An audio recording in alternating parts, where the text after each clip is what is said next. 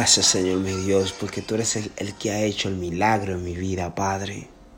Tú eres el milagroso, Señor. Tú eres el que ha hecho todo lo que parecía imposible, posible en mi vida, Señor. Tú me has hecho una criatura nueva, Señor mi Dios.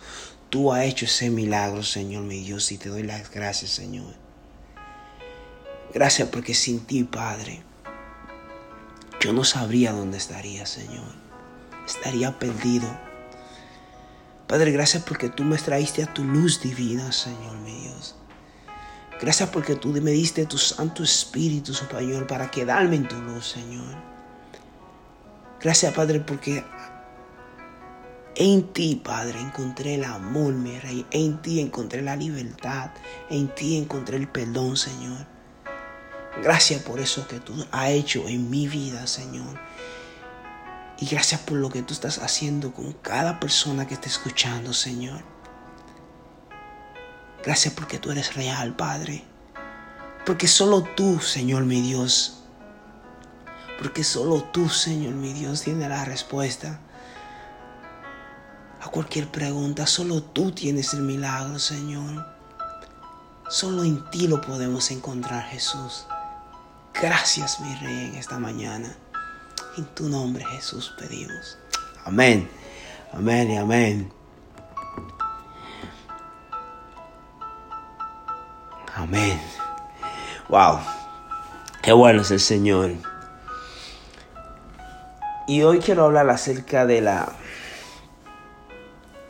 de la naturaleza vieja, que somos una nueva naturaleza, pero hay una naturaleza vieja para los que están en Cristo, para los que no están, andan todavía en, la naturaleza pecaminosa. Y vamos ahí al libro de Segunda de Corintios, o la carta de Segunda de Corintios, capítulo 5, y leemos del 3 en adelante. Y la palabra se lee en el nombre del Padre, del Hijo y del Espíritu Santo. Dice, si parecemos estar loco, es para darle gloria a Dios. Y si estamos en nuestro sano juicio, es para beneficio de ustedes. Sea de una forma u otra, el amor de Cristo nos controla. Vamos para acá. El apóstol Pablo dice, el amor de Cristo nos controla. Ya que creemos que Cristo murió por todos, también creemos que todos hemos muerto a nuestra vida antigua. Él murió por todos para que los que reciben la nueva vida de Cristo ya no vivan más para sí mismos. Más bien, vivan para Cristo, quien murió y resucitó por, por ellos. Así que hemos dejado de evaluar a otros desde el punto de vista humano. En un tiempo pensábamos de Cristo solo desde un punto de vista humano. ¿Qué tan diferente lo conocemos ahora? Esto significa que todo el que permanece, todo el que pertenece a Cristo, se ha convertido en una nueva persona. La vida antigua ha pasado, una nueva vida ha comenzado. En la, estoy leyendo la nueva traducción viviente. En la, nueva versión internacional dice: Todo el que está en Cristo es una nueva criatura. He aquí, todas son hechas nuevas.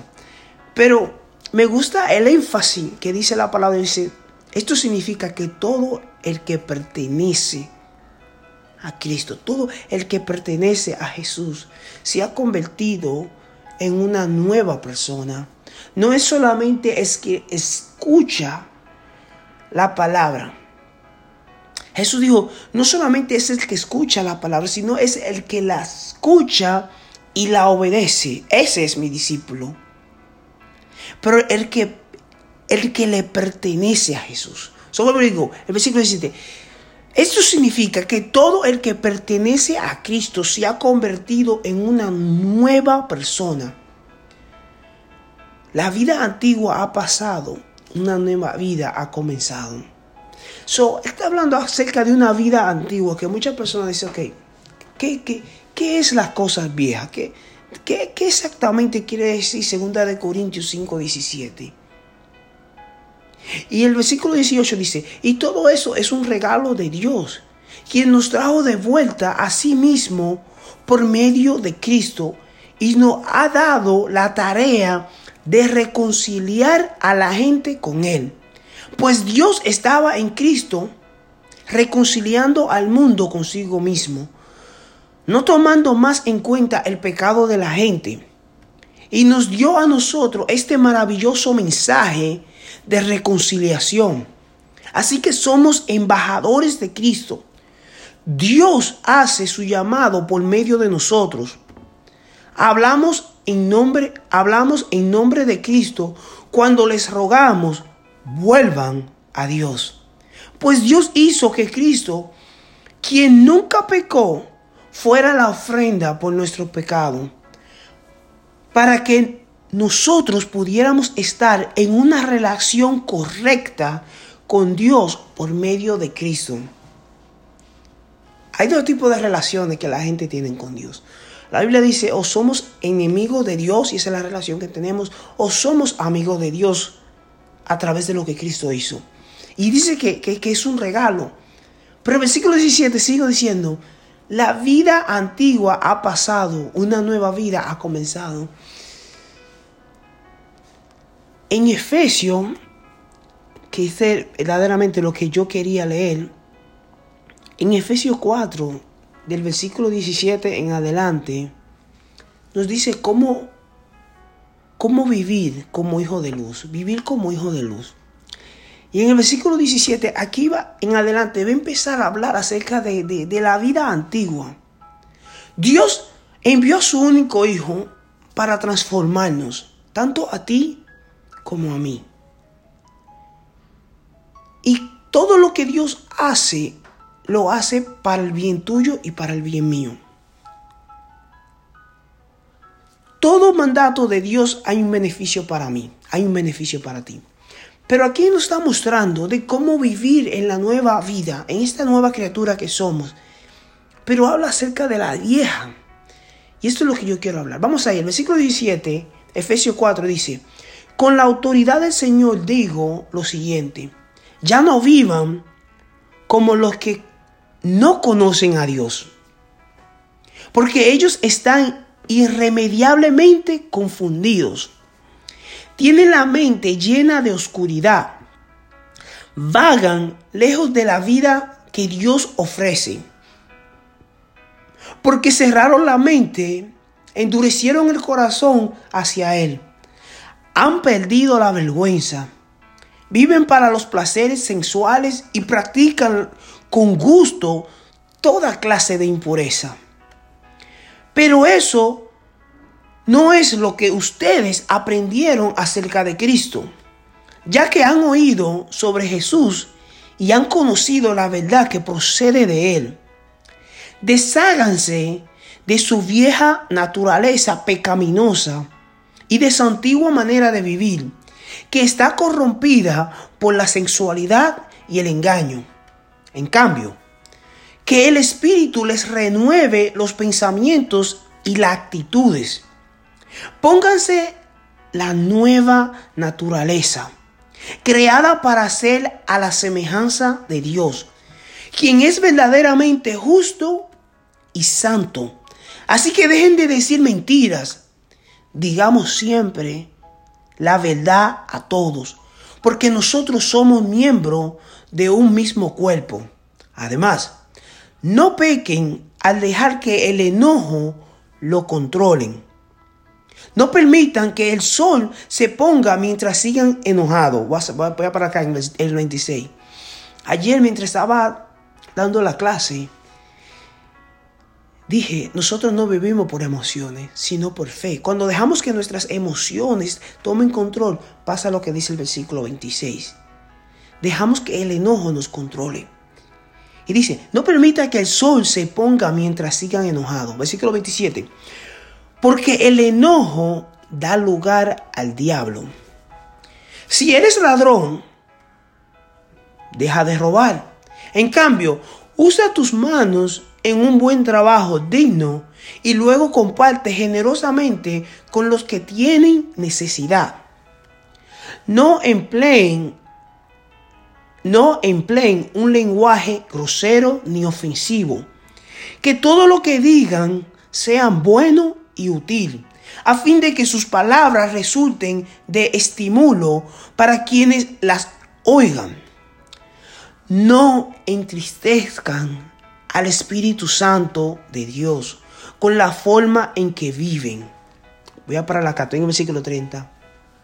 Muchas veces cuando nosotros queremos seguir viviendo en esa vieja naturaleza, no nos damos de cuenta, pero entristecemos al Espíritu Santo. Porque mira por qué, por qué lo, lo entristecemos. Sigue diciendo, recuerde que Él los identificó como suyo.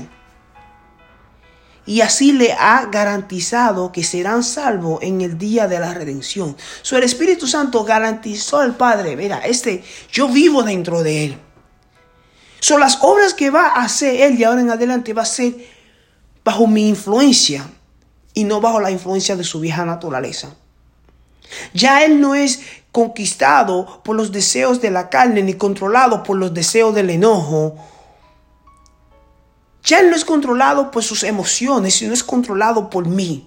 el Espíritu Santo sí que lo identifica. Pero cuando nosotros nos dejamos controlar más por nuestras emociones, más por nuestros deseos carnales, más por nuestra sensualidad o por cualquier debilidad que, tengamos con el pecado, el Espíritu Santo se, se pone triste. Versículo 30 dice, no entristezcamos al Espíritu Santo de Dios con la forma en que viven. Recuerden que Él los identificó como suyos. Así le ha garantizado que serán salvos el día de la redención. Versículo 31 líbrense de toda amargura, furia, enojo, palabras ásperas, calumnias y toda clase de mala conducta. Por el contrario, sean amables unos con otros, sean de buen corazón y perdónense unos a otros, tal como Dios lo ha perdonado a ustedes por medio de Jesucristo. So, ¿Qué es la vieja naturaleza? Es todo lo que me hiere a mí, pero entretece el Espíritu Santo. Es todo lo que ofende al prójimo y Dios lo desagrada. So, entonces el apóstol Pablo aquí nos está diciendo, líbrese de toda amargura.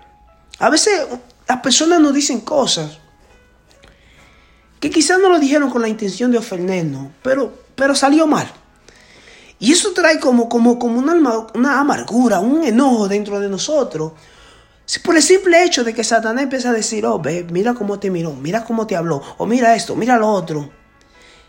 Sin embargo, después de la amargura viene la furia. Entonces empiezas tú como a, como a darte furia, a darte enojo. Entonces cuando te enojas, pasa lo que dice el versículo 20 31. Líbrese de toda amargura, furia y enojo, y palabra áspera, calumnia y toda clase de mala conducta. Pero la mala conducta empieza en la amargura. Empieza en que alguien me ofendió. Y en vez de yo perdonar a esa persona, yo decidí traer este veneno a mi corazón, guiarme por este veneno, por esta amargura y empiezo ahora a enojarme. Empiezo ahora a hablar grosero, empiezo a tener palabras muy ásperas. Empiezo a dejar que mis emociones tomen control de mí. Y Dios te está diciendo en esta mañana, deja de que tus emociones te controlen. Es tiempo de que tú dejes que esa vieja naturaleza muera. Deja que mi espíritu te controle para que tú puedas ser amable, para que tengas un buen corazón, para que puedas tener la capacidad de perdonar. Porque es fácil decir yo te perdono, pero no es lo mismo hacerlo.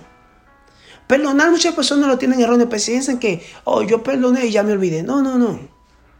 Perdonar es que cuando ya tú te acuerdas del hecho de lo que pasó, ya no te hieren. Perdonar es que cuando ya tú te acuerdas, ya no te enojas. Cuando ya tú te acuerdas de lo que esa persona hizo, ya no trae furia a tu vida, no trae amargura, porque tú lo perdonaste.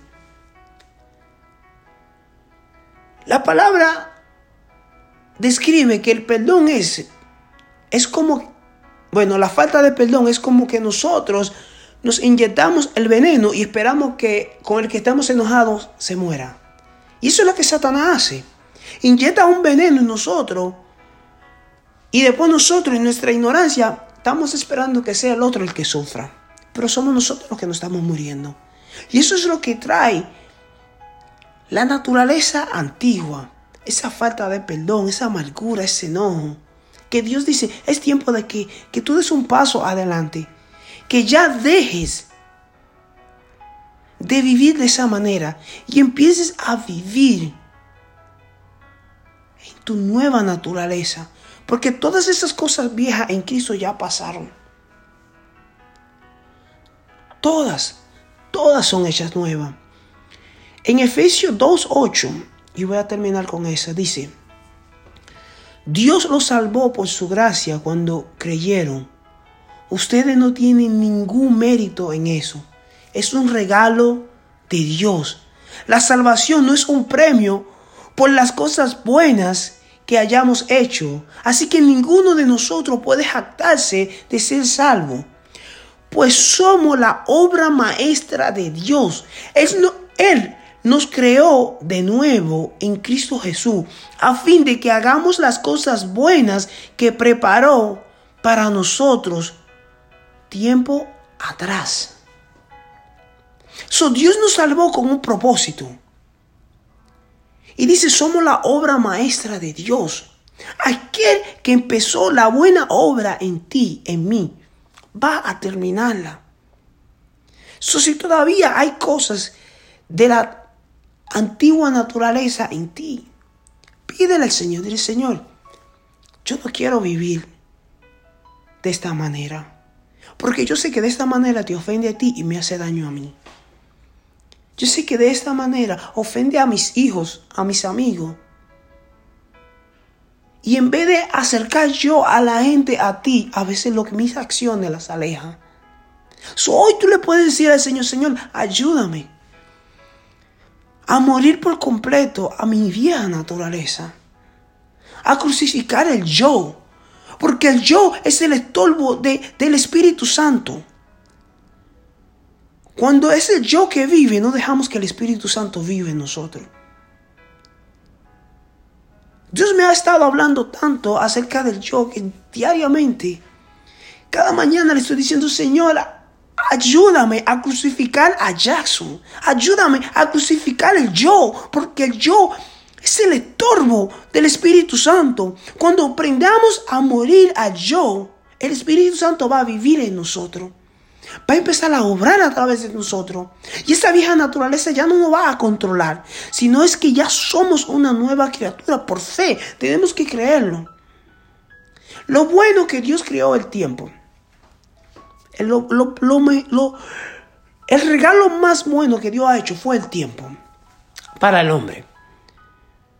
¿Por qué? Porque cada mañana que tú te levantas, la palabra de Dios dice que su misericordia y su gracia son nuevas. So, si hoy yo estoy hablando acerca de la vieja naturaleza y ahora tú te acuerdas, ah, mano, pero ayer yo hice esto, hice lo otro, Dios te está diciendo, ok, dejamos atrás el pasado. Ayer ya tú no puedes hacer nada, pero hoy tú le puedes decir, Señor, perdóname por, por mi actitud ayer. Porque habla acerca de la actitud. Háblame, habla acerca de la actitud. La vieja naturaleza a veces controla nuestras actitudes. Y en vez de, de exaltar el nombre de Cristo, ensuciamos el nombre de Cristo. O en vez de que la gente quiera estar acerca, cerca de nosotros, nuestra actitud a veces las alejan y, luego decimos que, que, que- que ellos son los que están malos, pero nuestra actitud está mal. Dios no quiere que nosotros vivamos basados en nuestras emociones. Porque cada vez que una persona dice algo que nos ofende, nuestras emociones dice lo que esa persona supuestamente se merece. Pero el Espíritu Santo dice otra cosa. So vivamos bajo nuestra nueva naturaleza. Dice que somos la obra maestra de Dios. Dios está trabajando contigo. Dios está trabajando conmigo. Él no ha terminado. Pero dice, si estamos en Cristo, somos una nueva criatura. Si, si le pertenecemos a Cristo, somos una nueva criatura. No es solamente si escuchamos su palabra, es si la escuchamos y la obedecemos. Así es que le identifica quiénes son sus discípulos, quiénes le pertenecen a Él. So Dios lo que te está diciendo hoy es, escucha, pero pon en práctica lo que escucha. Es tiempo de que tú digas, oh, yo soy. Dilo ahí donde tú estás. Yo soy una obra maestra de Dios. Él me ha hecho una nueva criatura. Y las cosas viejas pasaron. Eso también incluye ayer. Las cosas viejas pasaron. He aquí todas en esta mañana. Dios la está haciendo nueva. Dios la ha hecho nueva para ti, para tu vida, para tu familia. No importa si el enemigo dice que no, si, si en tu pensamiento dice, pero ¿cómo va a ser esto posible? Es por fe. Así que cree, tú eres la obra maestra de Dios. Y lo que Dios ha empezado en ti, en mí, Él lo terminará. Porque Dios es un Dios que completa todo lo que Él hace. Dios no descansó por seis días hasta que Él terminó de hacer el mundo y todo lo que había dentro del mundo. En el séptimo se relajó y solamente dijo, mira lo que he hecho. Es bueno.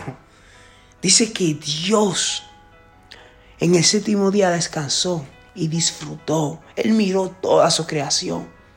Dios está trabajando contigo y Él está trabajando conmigo. Y un día te va a mirar y va a decir, lo que yo empecé, yo lo terminé.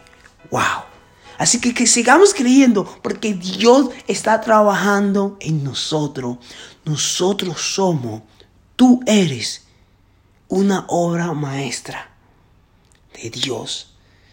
Y si, y si tú no, no sabes por qué lo digo, ve a Efesios 2, versículo 10, dice que, que somos una obra maestra de Dios.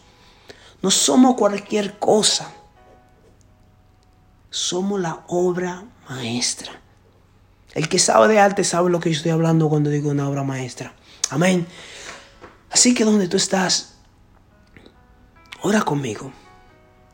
Si estás manejando, no cierres tus ojos, pero si no lo estás, cierra tus ojos. Y repite, dile, Señor, yo quiero morir a la vieja naturaleza. Ayúdame, Espíritu Santo, a remover el yo para que la vieja naturaleza muera.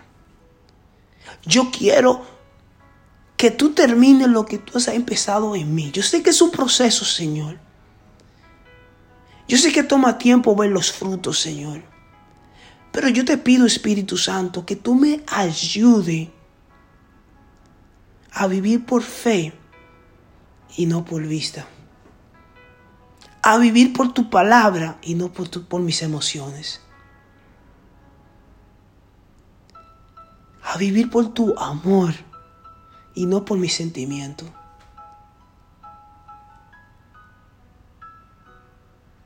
A vivir en tu verdad y no en mi ignorancia. Hazme hoy, Señor, una criatura nueva, Padre. Yo quiero ser esa obra maestra. Termina en mí, Señor. No pares de trabajar, Señor. Termina, mi Rey, todo lo que tú has empezado en mí.